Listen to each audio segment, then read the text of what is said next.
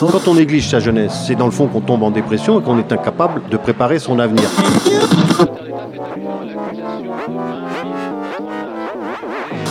Ça ne veut plus rien dire, lycéens. C'est des merdeux, des cons. Le jeune est tourné vers l'avenir. Mais aujourd'hui, l'avenir ne se tourne plus vers le jeune. Univox, le rendez-vous du monde étudiant sur Radio Campus. Cette semaine dans Univox, Radio Phoenix vous propose une émission consacrée aux rencontres sciences, médias et société organisées les 25 et 26 novembre dernier. Deux jours d'échange autour de la pratique de la médiation scientifique, des questions sciences, société et de l'éducation aux médias et à l'information.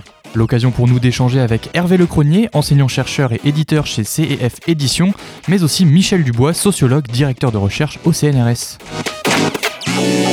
Univox. À l'occasion de cette journée qui vient questionner la médiation scientifique, nous recevons à notre micro Hervé Lecronier, enseignant-chercheur, éditeur chez CF, bonjour, et Michel Dubois, sociologue, directeur de recherche au CNRS, bonjour. Bonjour, Michel Dubois. hein, pas Michel Michel, Dubois. Dubois, c'était c'est une belle tentative en tout cas. On, on fait attention, Michel Dubois. Pour commencer, un petit point euh, vocabulaire. Qu'est-ce que c'est la médiation scientifique, la vulgarisation scientifique et à quoi ça sert? Est-ce qu'il y a une différence aussi entre ces deux termes qui sont parfois utilisés euh, à, à différents niveaux?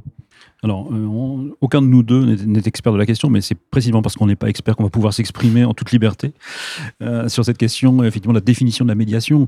Euh, on, utilisait, en tout cas en France, dans les années 70-80, beaucoup le terme de, vulgarisation scientifique.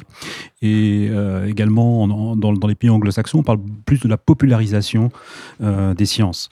Et progressivement, effectivement, c'est diffusé, c'est établi cette notion de médiation scientifique pour décrire en fait une grande variété d'acteurs en fait qui sont associés, euh, non plus simplement une, on pourrait dire une forme de communication un petit peu top-down, d'une communication qui serait cadrée et qui viendrait remplir une sorte de, de gap, de déficit de connaissances euh, qu'il faudrait pouvoir combler d'une façon ou d'une autre, mais pour créer finalement de nouvelles formes d'engagement, à la fois pour les acteurs scientifiques, parce que souvent les acteurs euh, de la médiation scientifique sont eux-mêmes ont eu même un background, parfois jusqu'en licence ou, master dans, dans- les sciences et se réinvestissent dans, dans ces actions de médiation. Et, puis également en créant des lieux, euh, des interfaces, des espaces d'interface. Et donc plutôt qu'un élément de médiation, c'est aussi, euh, il, faut, il faut y voir un élément d'intermédiation, créer des situations d'interaction dans lesquelles finalement la culture scientifique devient un enjeu euh, de discussion et de mise en controverse. Effectivement, j'aurais même tendance à, à parler de culture scientifique, hein, au sens où c'est quelque chose aujourd'hui dans lequel nous sommes plongés. Aucun débat de société, aucun débat démocratique aujourd'hui n'a pas euh, un aspect qui est lié aux recherches scientifiques, à une approche scientifique du monde, de la nature, mais aussi de- des sciences humaines, hein, puisque c'est quand même le sujet qui, qui nous intéresse aujourd'hui. Euh, donc, de ce point de vue-là, c'est comment est-ce qu'on va faire en sorte qu'on ne sacralise pas le scientifique, parce qu'en plus c'est toujours un homme, vous savez, et, qui aurait raison contre euh, la société, contre ceux qui ont des opinions tout simplement, et que lui serait le seul détenteur de la raison, et en même temps qu'on comprenne pourquoi la manière dont il travaille lui donne euh, la capacité à parler à la société. Sa manière de d'avoir de réflexivité, c'est-à-dire de se poser des questions sur lui, qu'est-ce qu'il fait, pourquoi il est là, pourquoi il, pourquoi il réfléchit à ce sujet-là, avant même de savoir si c'est intéressant, pourquoi il le fait, et donc ça va lui donner une, approche de son propre travail, et donc cette, compréhension de comment et pourquoi un scientifique va faire du travail va permettre à la société d'avoir un nouveau regard sur la place de ce qui est scientifique et en fait de ce qui est un consensus scientifique. Si on, si on regarde les événements récents, notamment euh, ce qui s'est passé avec l'épidémie du Covid, c'est qu'on a eu affaire à des invectives scientifiques, à des, des chercheurs qui se mettaient d'un seul coup à, à insulter le reste de, de la population en laissant des traces assez profondes dans la société. Donc là, on a euh, quelque chose auquel il nous faut réfléchir, c'est pourquoi un chercheur peut dire quelque chose? Voilà, je ne sais pas si tu, si tu apprécies ce... Oui, enfin, je, pense que le, effectivement la situation de crise, les situations d'urgence sont, sont, souvent des moments un petit peu de, moments réflexifs. C'est-à-dire à la fois il faut être dans l'urgence, être dans l'action, et puis immédiatement après l'action se pose la question est-ce qu'on a agi correctement? Et est-ce qu'on a finalement euh, euh, produit les effets attendus par rapport à ce qui étaient les objectifs euh, initiaux?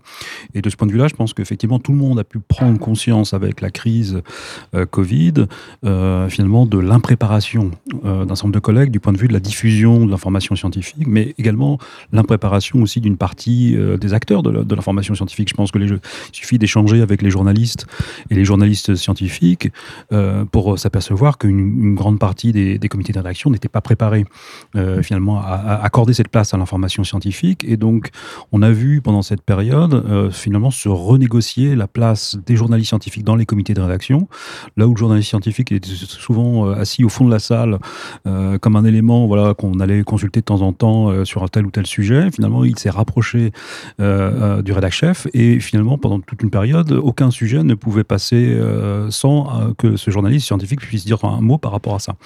Et, donc, tout le, sans doute l'enjeu, c'est aujourd'hui d'essayer de maintenir cette place, de maintenir cette situation une fois que l'urgence retombe. Est-ce que le journaliste scientifique va retourner au fond de la salle ou est-ce qu'il continue à garder une place centrale? Cette diffusion de la culture scientifique, elle est elle-même au cœur du, débat démocratique, comme au final n'importe quel sujet. Est-ce qu'aujourd'hui, on ne peut pas avoir une démocratie euh, saine sans une diffusion euh, massive et claire de euh, ce qu'est la science en général? Ben, si on, si on se reporte au XVIIIe siècle, un des premiers actes politiques qui a été fait, qui a, nous a amené à la Révolution, c'est d'écrire une encyclopédie. Hein, c'est donc bien effectivement d'essayer de transmettre ce qui une était diffusion massive du savoir. Voilà. Donc là, il y a là quelque chose qui, est vraiment euh, important. Oui, il y a à l'évidence un, un rapport compliqué, on, dit, on va dire, entre, le, entre les dimensions de, de la science et du politique. D'une certaine façon, à chaque fois que le politique se saisit euh, de la science, il y a toujours ce doute de l'instrumentalisation de la science, et réciproquement, euh, euh, la science a, besoin de se rapprocher du politique, parfois pour peser sur les choix, et sur, sur le choix notamment des autorités publiques. On a, on a vu cette danse un peu étrange en, entre le comité scientifique euh, voilà, et les différentes décisions qui ont été prises par, par les autorités pendant cette période euh, Covid. Donc euh, je dirais que ces liens sciences-politiques sont toujours compliqués, mais qu'à chaque fois que finalement le politique se saisit de la des enjeux de culture scientifique, il euh, définit bien finalement une condition, du moins un objectif général qui est de participer à, la production d'une sorte de citoyen qui serait un citoyen éclairé, fondé en raison quelque part sur, sur, sur ses choix et qui puisse donner, là encore, une opinion ou un avis qui soit pas simplement arbitraire, fondé sur les rationalités, les sentiments, les émotions, mais qui soient fondées en, raison et sur la base donc d'informations qui soient des informations fiables. Donc il y a dans tout rapport sur la culture scientifique, tout rapport parlementaire sur la culture scientifique, il y a toujours clairement cet enjeu, un enjeu de société. Euh, et, donc euh, voilà, tout, euh, tout ce travail autour de la culture scientifique a à l'évidence une dimension proprement politique. Vous avez, Hervé Lecronier, parlé de, de transmission de l'information. Aujourd'hui, ça passe surtout par le numérique. Est-ce que vous avez l'impression que les gens sont plus touchés par, par ces, informations scientifiques et quelles peuvent être un peu les, dérives qui peuvent venir de, ce nouveau format, le numérique? Je pense que globalement, le numérique nous permet de toucher euh, les gens en, qui veulent réfléchir. Pour le reste, c'est la télévision. Euh, oubliez pas que ça reste le média majoritaire qui forme les opinions. Il y a eu un grand débat suite à l'élection de Donald Trump pour savoir s'il était un sous-produit des médias sociaux ou mais non. Toutes les études scientifiques, les sociologues qui ont travaillé là-dessus ont dit mais non, c'est un sous-produit de Fox News. C'était une vedette de télé-réalité auparavant. Enfin bon, bref. Euh, aujourd'hui, il y a tendance à dire dès qu'il y a un problème, c'est la faute aux réseaux sociaux. Bah non, c'est pas si simple que ça. Après, pour des gens qui veulent s'informer vraiment, c'est fabuleux. C'est fabuleux d'avoir accès aux articles scientifiques, d'avoir accès à des tas de présentations, etc. Ce qui nous manque peut-être, c'est la culture scientifique, c'est-à-dire celle qui va nous permettre, parmi l'ensemble de ces informations, d'être capable de, se faire une opinion. D'autant que on apprend la science à l'école très souvent comme une vérité qui existe déjà et qui nous tombe dessus. Or, dès qu'on pratique la science, c'est des controverses. C'est euh, on pense ceci, d'autres pensent cela, et on va euh, trouver euh, des, des voies jusqu'à ce que, dans un groupe donné qui travaille sur un sujet donné, il y ait un consensus. Par exemple, sur le climat, il est clair maintenant que le consensus, c'est que c'est à cause de l'activité humaine qu'il y a une modification climatique. Bon, c'est un consensus qui s'est fait dans cette communauté-là et qui après a été transmis à l'ensemble de la société. Mais pendant tout un temps, rappelez-vous quand même, nous avons eu un ministre de la Recherche qui était un climato-sceptique. Pendant tout un temps, c'était de l'ordre de la controverse. Donc, euh, il, faut, il nous faut apprendre que la controverse est nécessaire, mais qu'en même temps, cette controverse doit être pilotée par un désir d'en sortir. C'est un désir de trouver quel est le consensus euh, réel. Et le consensus réel, c'est pas un consensus préalable, qui est, la manière dont le politique souvent voit le consensus le politique, quelle que soit d'ailleurs euh, son orientation politique, pense que c'est autour de lui que doit se faire le consensus. Parce parce qu'il a été élu, parce qu'il est président, parce qu'il est ceci, parce qu'il est cela. C'est jamais aussi simple, aussi simple que ça, surtout pour, pour un sociologue comme, comme Michel. Oui, je, te rejoins totalement euh, sur, sur, sur ce point de, de, de conserver à l'esprit cet écosystème des médias. C'est-à-dire qu'on on se focalise beaucoup sur euh, euh, les réseaux, mais les réseaux sont simplement un élément parmi d'autres. Et lorsqu'on interroge un certain nombre d'enquêtés, que ce soit en France ou ailleurs, lorsqu'on leur demande un petit peu où, où, où est leur source d'information, très souvent c'est effectivement les médias traditionnels, la télévision, la radio. alors après, il y a aussi la consultation des moteurs de recherche euh, Google Actualité, elle a regardé une capsule vidéo sur YouTube. Et, donc, il faut avoir en tête toute cette diversification. Après, sur, sur la question, je pense, de, de la numérisation, c'est-à-dire l'ère numérique, la science à l'ère numérique, elle va de pair également avec euh, une sorte d'éthique de la science ouverte. C'est-à-dire que très souvent, il y a cette idée que la numérisation des savoirs rend accessible, ouvre euh, finalement des catalogues qui étaient inaccessibles, des bibliothèques qui étaient inaccessibles, et finalement, c'est à portée de clic. Le problème, c'est bien sûr, c'est que c'est une illusion euh, qu'on pourrait dire qui peut avoir une dimension productive jusqu'à un certain stade, mais il est un petit peu naïf d'imaginer que parce que les savoirs sont à portée de clic, ils soient réellement accessibles en réalité et compréhensibles pour, euh, euh, l'ensemble de, la population. Donc il y a tout ce travail finalement, pas simplement d'ouvrir euh, les accès, les accès numériques, mais il faut aussi accompagner ces ouvertures avec tout un travail d'explication, euh, parce que bien entendu, euh, personne n'est capable de lire tel ou tel article euh, comme ça, comme s'il ne peut pas s'improviser biologiste, il ne peut pas s'improviser physicien. Tous ces savoirs sont accessibles, mais ça ne veut pas dire nécessairement qu'ils soient compréhensibles en tant que tel. Oui, mais le fait qu'il soit accessible est quand même un progrès absolument extraordinaire. Oui, et je pense que de ce point de vue-là, on a sans doute encore un déficit euh, de connaissances sur justement ces effets de structuration euh, en ligne. Il y a eu quelques travaux sur, sur différents types de forums, mais beaucoup de personnes qui finalement euh, essayent de comprendre ce qui se passe sur leur réseau ont, cette tendance un petit peu fâcheuse de transposer ce qu'ils connaissent sur une population générale, une population en réseau, euh, sur ce qui se passe mécaniquement sur le réseau. Et effectivement, les logiques de sociabilité, les logiques de circulation sont assez différentes, et ce qu'on voit très souvent sur les réseaux, ce sont des minorités des minorités plutôt bruyantes, plutôt mobilisées, euh, plutôt euh, clivantes également. Et la logique même de, fonctionnement de ces réseaux, finalement, tente à, renforcer ces logiques de, clivage et d'entre-soi. Donc il, est évident qu'il faut, euh, il faut sans doute encore avancer pas mal sur la compréhension de ces réseaux pour, en saisir les, différents enjeux du point de vue de la circulation de l'information scientifique. C'est un peu ces fameuses bulles informatiques dont on parle, où les personnes sont vraiment en réseau, entre soi, et en fait, finalement, ils restent un peu dans la même information, dans la l'algorithme voilà, des réseaux sociaux et ils ne sont confrontés enfin, qu'aux informations qu'ils cherchent finalement, c'est quoi les solutions pour sortir de ces bulles en fait? Oui, alors c'est pas simplement l'entre-soi, j'ai l'impression qu'il y a plus que l'entre-soi, c'est à la fois l'entre-soi une forme d'altérité radicale, c'est-à-dire que l'idée c'est qu'on on, on, trouve des situations de polarisation euh, extrême. On s'écarte du coup de la notion de consensus que vous évoquiez voilà. tout à l'heure. Et effectivement, on se, on se nourrit de, de mise en controverse, on, on, se nourrit de, effectivement de différentes formes d'indignation croisées. Euh, voilà, ce qui ne veut pas dire pour autant que ça soit euh, un, un, média euh, qui, qui, soit nécessairement déconsidéré, notamment du point de vue des scientifiques. On a fait une enquête euh, tout récemment sur justement la perception des réseaux scientifiques euh, auprès, des, auprès des scientifiques. Et euh, il y a encore un, nombre conséquent de collègues, euh, dans, mon souvenir c'était 6 scientifiques euh, sur 10, 10 qu'on avait interrogés, qui, voient dans ces réseaux sociaux vraiment une nouvelle opportunité pour la communication scientifique. Mais euh, clairement, cette opportunité correspond des enjeux de contrôle, des régulations. Il y a tout un débat en France, un débat récurrent sur le fait faut-il ou pas mettre en place des instances qui soient des instances de régulation, de contrôle, de la qualité même de l'information scientifique, qui circule. Quelque chose qui relèverait un petit peu du fact-checking des journalistes, mais transposé euh, sur, le, sur les dimensions numériques. Et on a eu une commission, me semble-t-il, qui a rendu un rapport il n'y a pas très longtemps sur ce sujet. Et le, le, gros problème est que une idée nouvelle commence toujours par être minoritaire.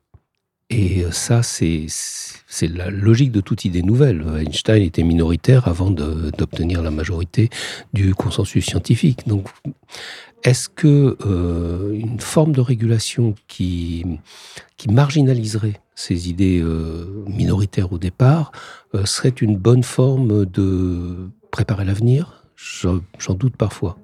Oui, non, je, pense qu'on a tous euh, plus ou moins en tête cette nécessité absolument de ne pas étouffer la créativité, de ne pas étouffer l'imagination, de ne pas étouffer ce qui fait un petit peu l'étincelle de la recherche scientifique. Et il faut pouvoir justement laisser s'exprimer euh, et donc donner des marges de communication euh, qui soient. Et donc personne, à, mon avis, n'a vraiment plaidé pour, pour ce, en gros cet étouffoir. Tu, tu, tu dis on a tous, je pense parmi les scientifiques, oui. Mais euh, malheureusement, les gens qui posent une régulation comme ça sont pas tous euh, des scientifiques. Oui, c'est un débat euh, qui, a des composantes à la fois politiques, scientifiques, également il y a un certain nombre de, parties prenantes euh, du monde de l'industrie qui s'intéressent beaucoup à cette communication autour de l'innovation euh, technologique et on voit effectivement un certain nombre de lobbyistes et d'influenceurs qui sont très présents là encore sur les réseaux sociaux et qui portent aussi des projets qui ont parfois été testés dans d'autres pays. donc il y a tout un travail critique à faire par rapport à ça, mais en même temps on ne peut pas dire, à mon sens, et moi j'étais vraiment partie enfin prise à partie parfois même sur sur, Internet dans, ce type de situation.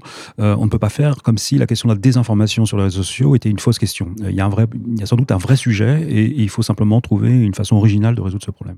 Je, voulais rebondir là-dessus en disant il faut considérer, si on veut, euh, comment les réseaux sociaux, comment les médias numériques, plus généralement, euh, favorisent l'émergence de nouveaux leaders, de nouveaux leaders d'opinion que ce soit dans des opinions scientifiques, etc., etc., ou euh, politiques, ou euh, culturelles, ou dans, tous les domaines.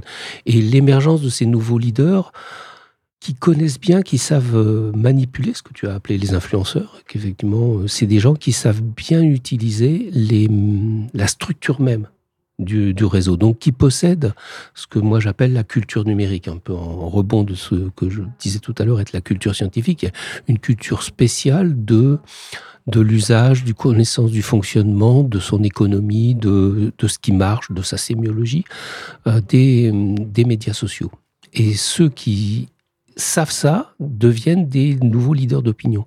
Le problème, c'est qu'il est plus facile sur ces réseaux-là d'être un leader d'opinion quand on a des idées très tranchées, qu'on dit que ces idées sont euh, contraires à la société, que on vous étouffe, on vous empêche de parler, on vous censure, etc. Ça, ça marche à tous les coups.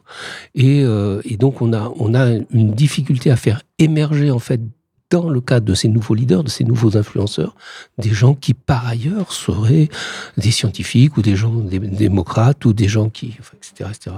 Tout, tout, tout, euh, une espèce de d'autres quand on regarde la presse, quand on regarde euh, tous les autres médias, il y a des médias de droite et des médias de gauche, il y a des journalistes de droite et des journalistes de gauche. on le sait, quelque part, on a des, points de repère sur leur, position. Euh, sur les médias sociaux, on a tendance à tout uniformiser derrière justement ces, ces nouveaux types de leaders. Et peut-être qu'il nous faut prendre en compte euh, cette réalité dans la formation universitaire, de manière à pouvoir créer des, des nouveaux leaders qui apportent un point de vue réfléchi, critique, euh, démocratique, etc. Comment est-ce qu'on arrive à avoir cette posture à la fois de lutter contre la désinformation scientifique, mais en même temps de ne pas étouffer, comme vous évoquiez tout à l'heure, les, nouvelles idées qui émergent? Comment le scientifique doit se... Quelle posture doit-il adopter euh, pour, pour être euh, à une bonne frontière, entre guillemets Oui, alors je ne sais pas si c'est le scientifique euh, qui, qui, va se saisir de cette question, mais en tout cas, c'est une question qui doit être euh, saisie par les institutions, par les établissements de recherche. C'est-à-dire qu'il y a une réflexion, me semble-t-il, qui, qui, a démarré maintenant depuis un petit bout de temps sur la façon de, de, transformer les modes de communication de l'institution scientifique, parfois même dans en situation d'urgence, de, de, pouvoir repenser également les conditions de communication en situation d'urgence. Et il y a clairement, me semble-t-il, une oscillation entre deux tentations c'est-à-dire retrouver finalement un sens de ce qui serait une expertise collective et donc trouver une façon de communiquer en dépersonnalisant le, message à l'extrême pour faire une sorte un petit peu de point de savoir qui finalement n'engage pas telle ou telle personne, tel ou tel acteur, mais qui engage véritablement l'institution comme un collectif de recherche. Et dans ce cas-là, c'est une façon quelque part de, de revenir à une formule académique assez classique, mais de trouver un mode d'expression de cette, cette, expertise collective. Et puis, on a, euh, on pourrait dire, euh, dans la polarité opposée, également la tentation d'ouvrir la voie à des ambassadeurs, euh, un petit peu des, des, des, acteurs qui vont incarner la parole scientifique, qui vont être quelque sorte, qui vont avoir le crédit pour parler sur tel ou tel sujet.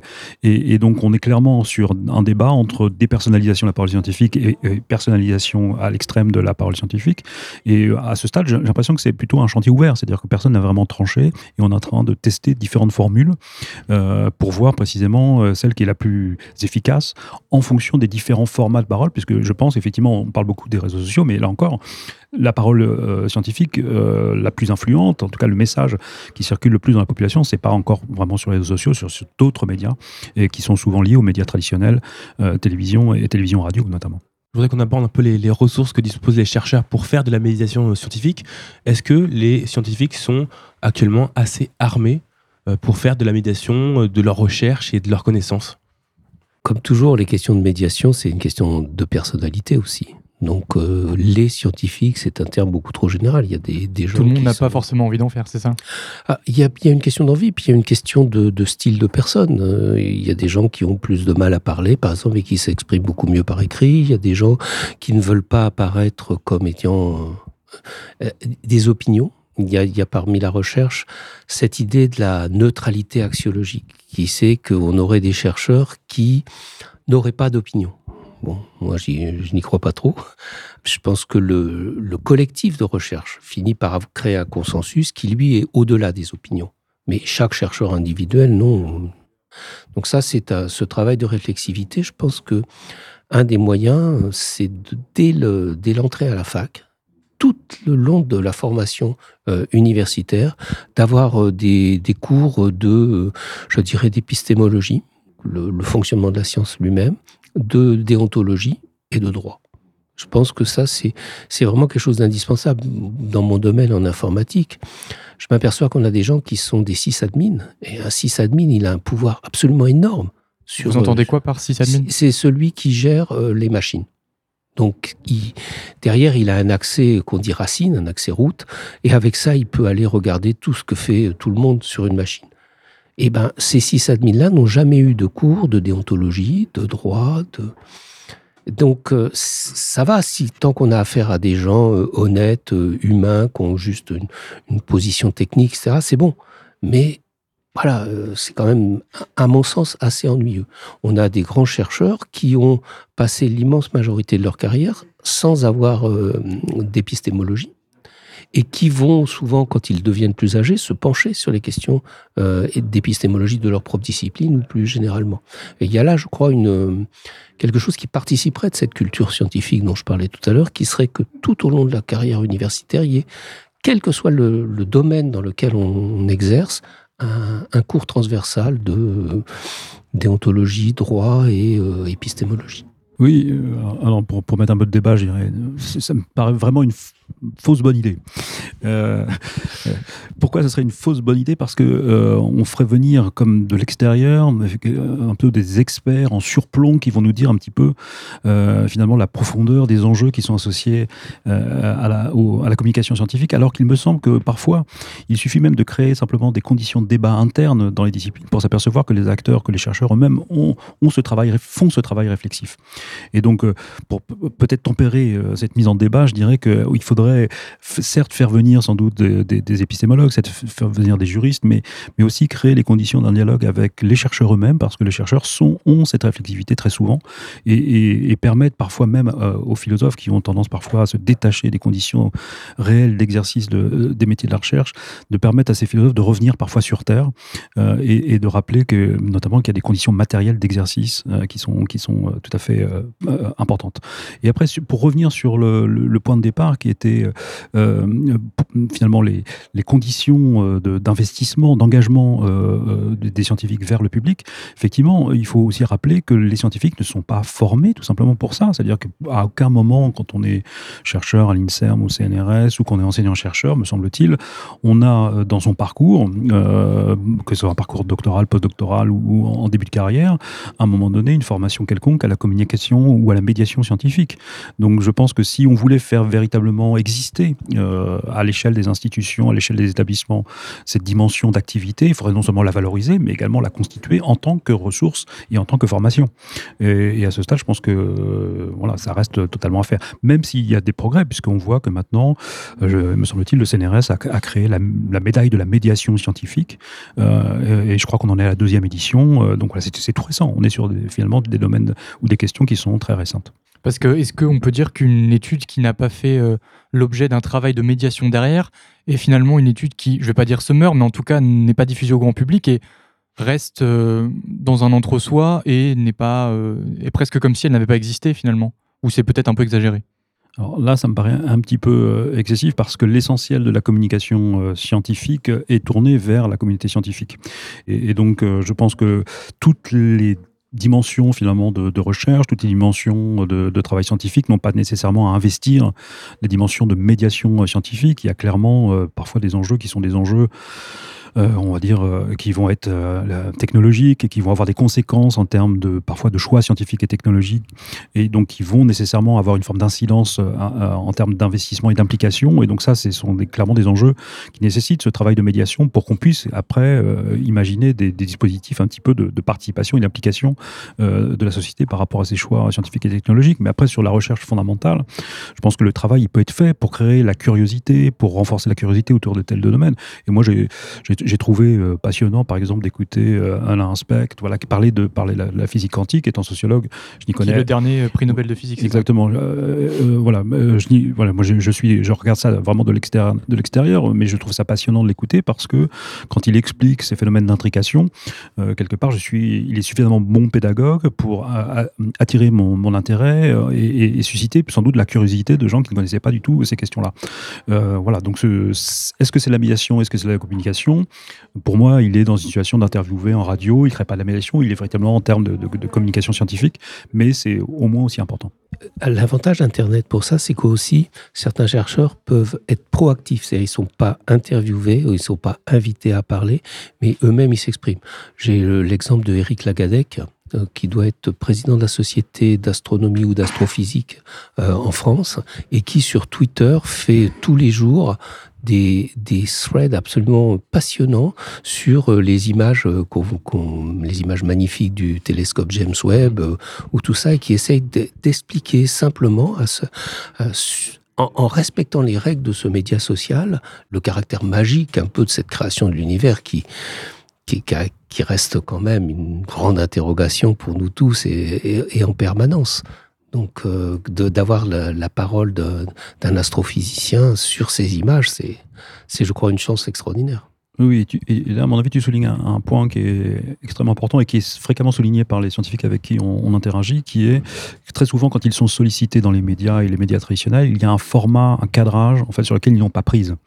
Et, donc, en se déplaçant sur de nouveaux formats, en se déplaçant sur de nouveaux médias, y compris les réseaux sociaux, c'est une liberté qui leur est accordée pour définir le cadrage, la question, euh, parce que très souvent, les journalistes viennent avec euh, une question auquel ils associent un message et vous êtes là pour délivrer, pour livrer le message. Et si vous ne le faites pas, donc vous n'êtes pas un bon client. Euh, donc ces, réseaux sociaux ont aussi cette dimension un petit peu de libération, en tout cas, de, ou de diversification des formats de la parole scientifique. Merci à vous deux d'avoir répondu à nos questions. Je rappelle, Hervé Lecronier, vous êtes enseignant-chercheur et éditeur chez CF Éditions. Et Michel Dubois, vous êtes sociologue, directeur de recherche au CNRS. Merci à vous. Merci.